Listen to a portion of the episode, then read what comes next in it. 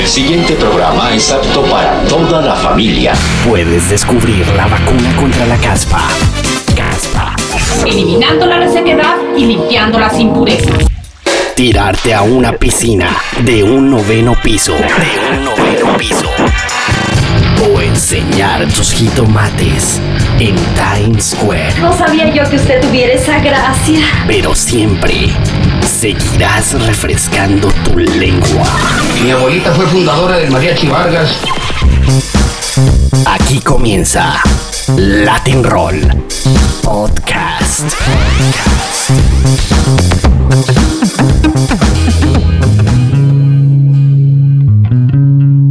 Hola amigos de Sochetes, Latin Roll refresca tu lengua.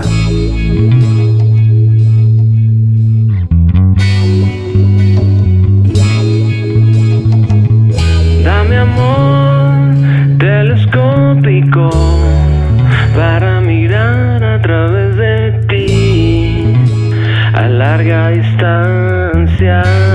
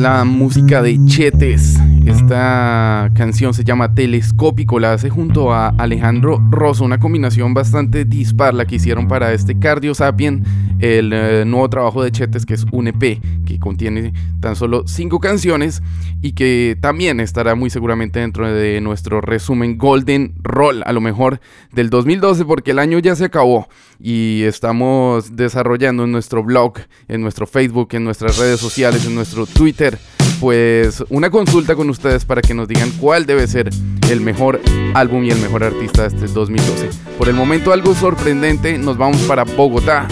Él se llama Mauricio Colmenares, ex vocalista de Popper, y esto se llama Revolver Plateado, abriendo nuestro Latin Roll para hoy. Bienvenidos. No quiero pedirte perdón.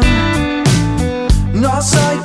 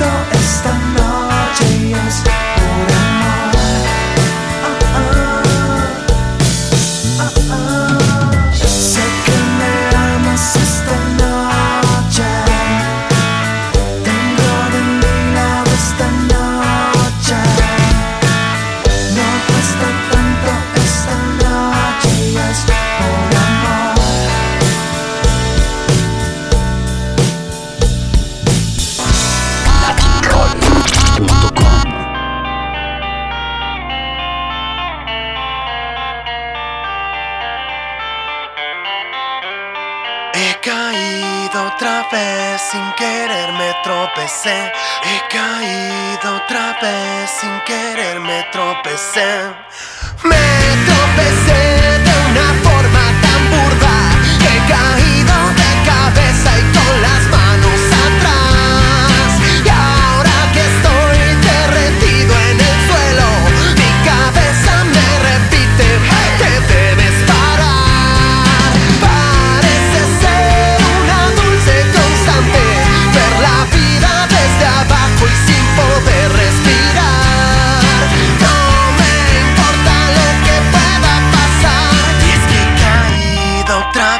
sin querer me tropecé.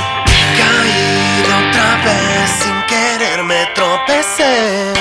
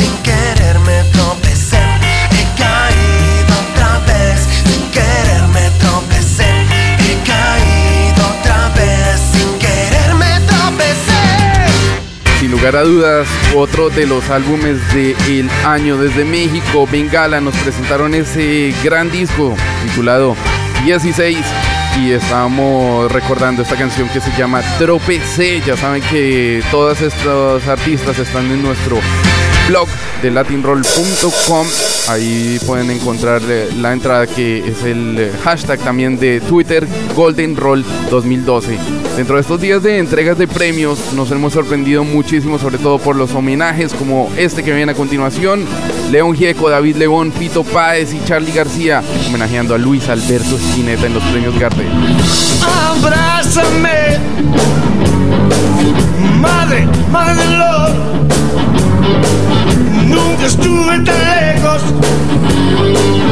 de tu cuerpo hoy. Abrázame, es la vida. Yo ya estoy repuesto.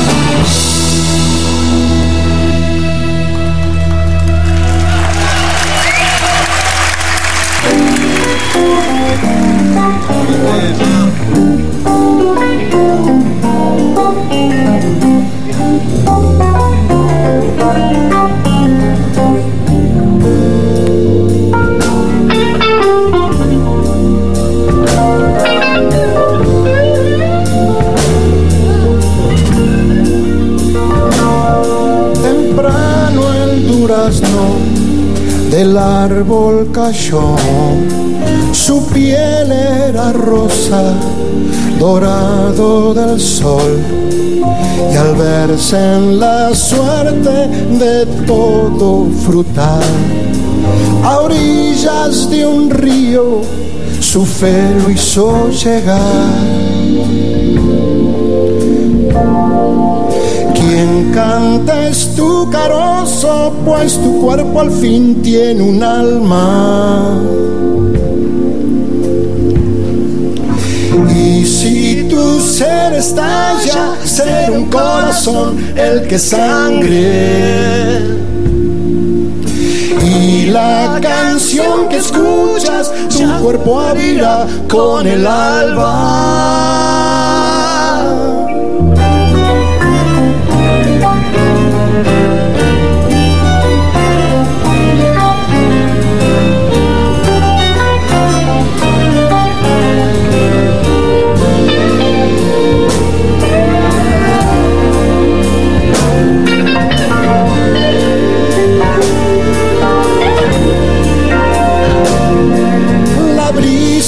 De enero a la orilla llegó, la en el tiempo sus horas cumplió y al llegar el alba el carozo cantó, partiendo al durazno que al río cayó. Y el durazno partido ya sangrando está bajo el agua.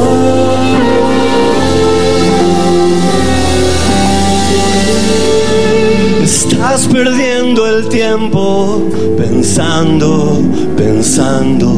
Estás fuera de la vida, buscando y perdiendo. Comes tu conciencia, manzano de la nada. ¿Y qué dirán las sombras de todo tu regreso. Tu ser sin querer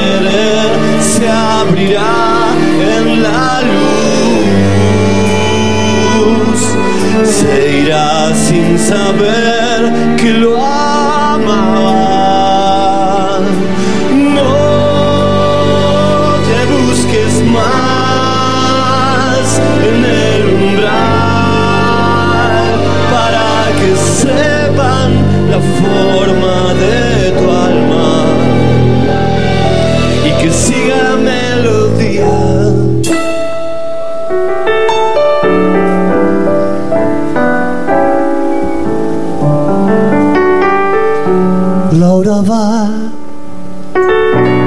lentamente guarda su valija gris, el final de toda una vida de penas.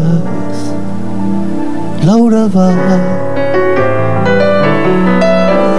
unos pasos la alejan del pueblo aquel donde ayer jugaba a salir de la escuela. Laura, pobre tu dolor, se cayó de una oración, por eso te vas con él, por eso te vas y hay algo de bueno en tus ojos sin querer.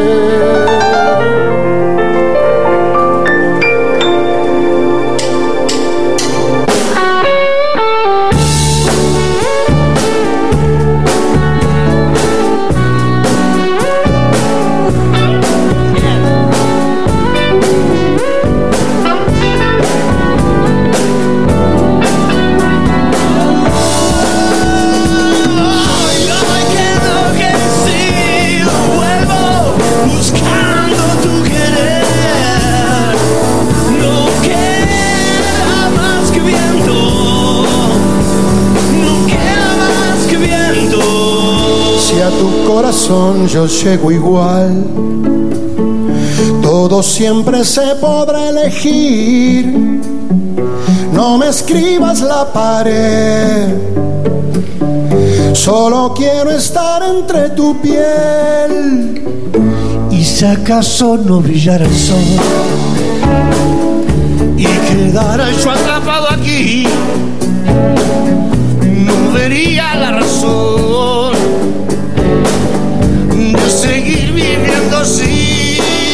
amor.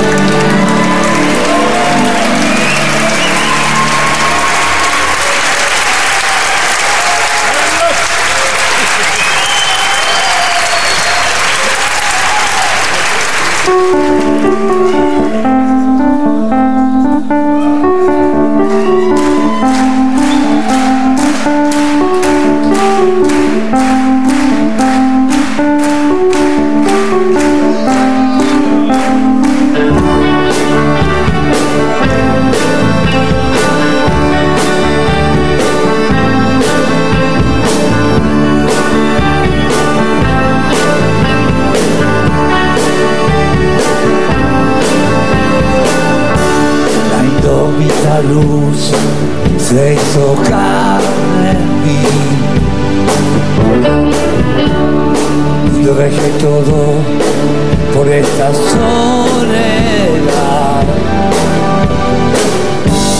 Y leo revista en la tempestad. Hice el sacrificio abracé la cruz al amanecer.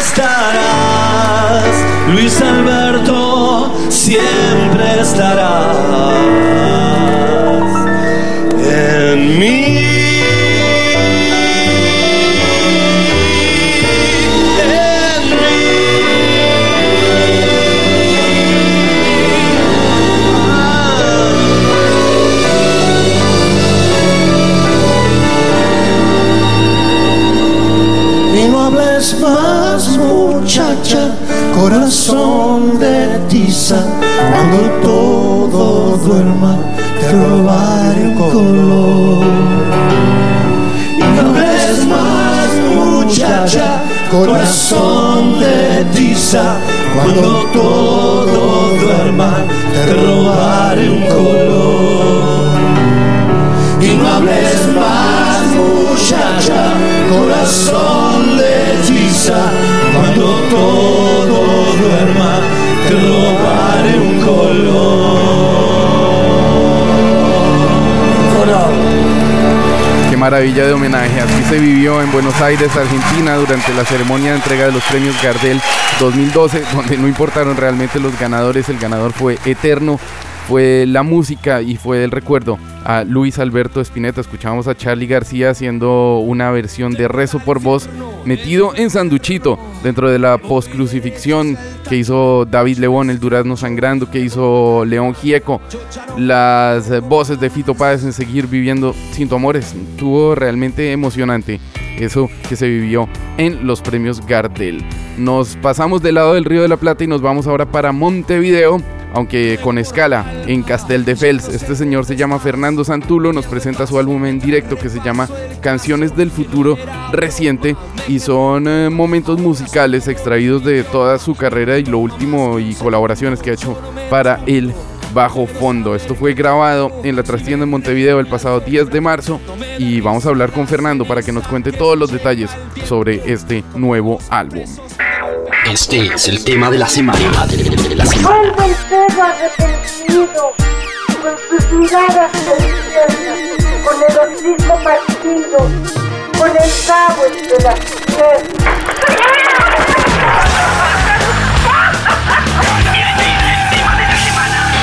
Radiografía.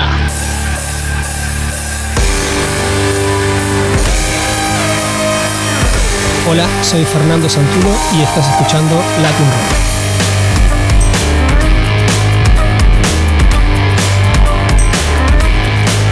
Este es nuestro tema de la semana, nuestra radiografía. Estamos en el latinroll.com y vamos a saludar a un gran músico, gran, eh, ¿cómo diríamos? Eh, un sensei del flow y, y de la rima, por decirlo de alguna manera, y una excelente persona.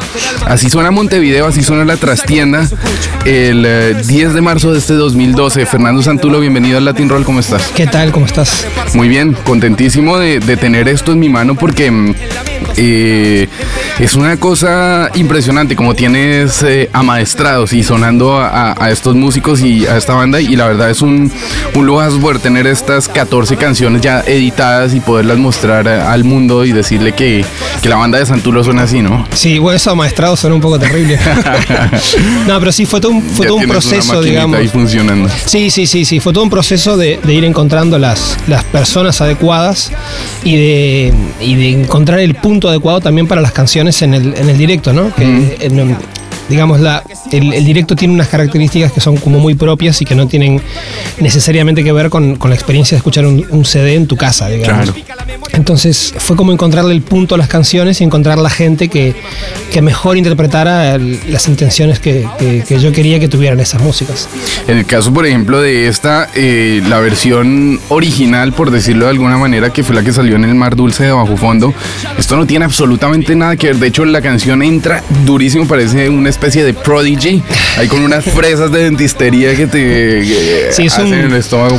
Es que lo que, lo que eh, digamos, son, son como con lo que decía de que son dos momentos diferentes, me refería a que, por ejemplo, cuando tú estás escuchando un, un disco en- en- con, con- con cascos o, o en tu casa tranquilamente, puedes repetir cuantas veces quieras y, y puedes escuchar, un, estás predispuesto a escuchar una serie de detalles que de pronto en directo no, no son relevantes. O sea, en directo hay que, en mi opinión, ¿no? Hay que intentar sin perder matices, pero hay que intentar ofrecer algo que tenga como elementos que capturen la atención de la, de la gente que está escuchando de forma más, más evidente, ¿no?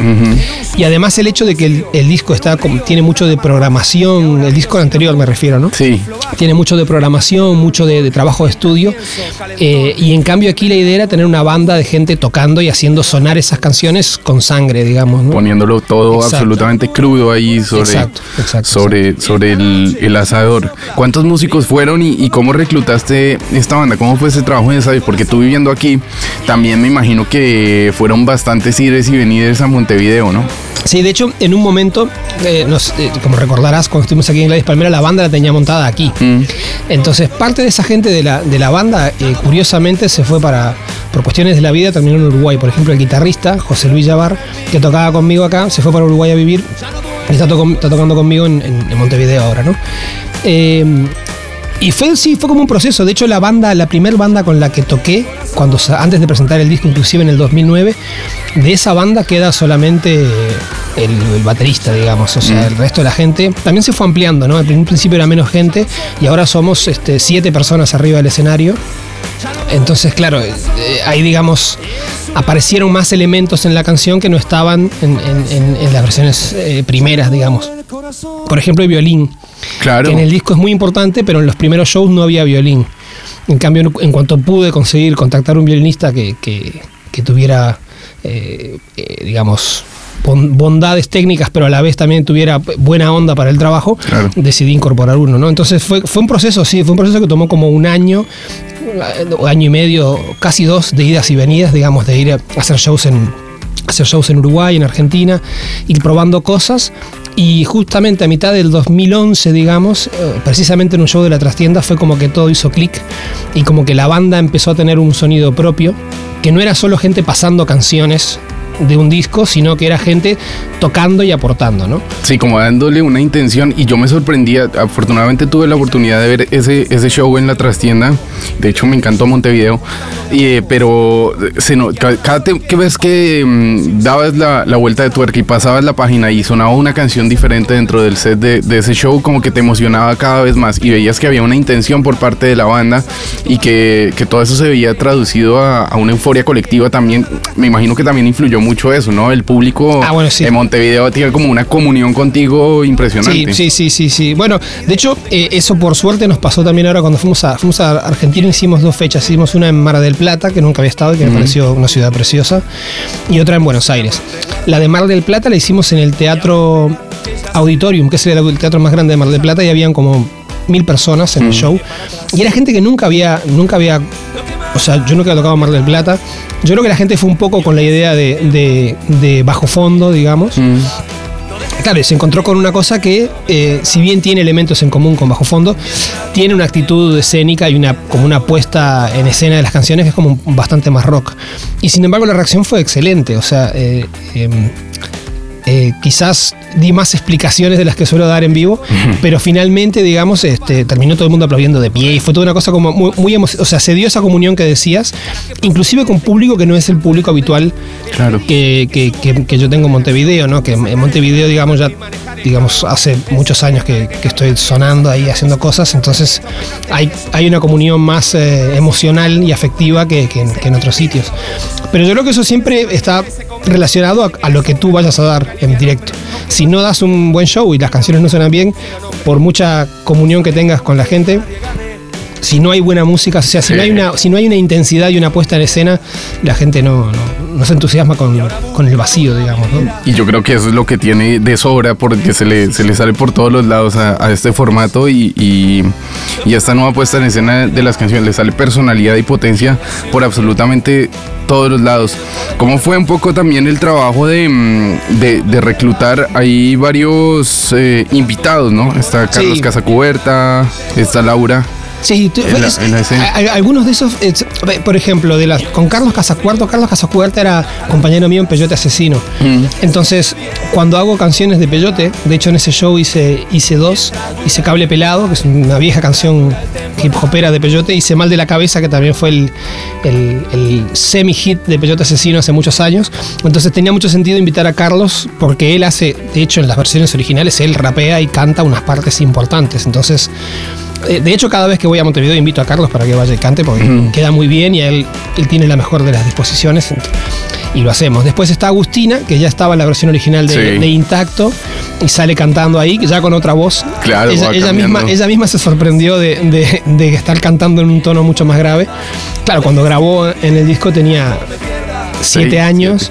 8, cuando fue a presentar la primera vez tenía 10 Mm. y ahora tiene 13 y ya la voz la tiene completamente diferente, ¿no?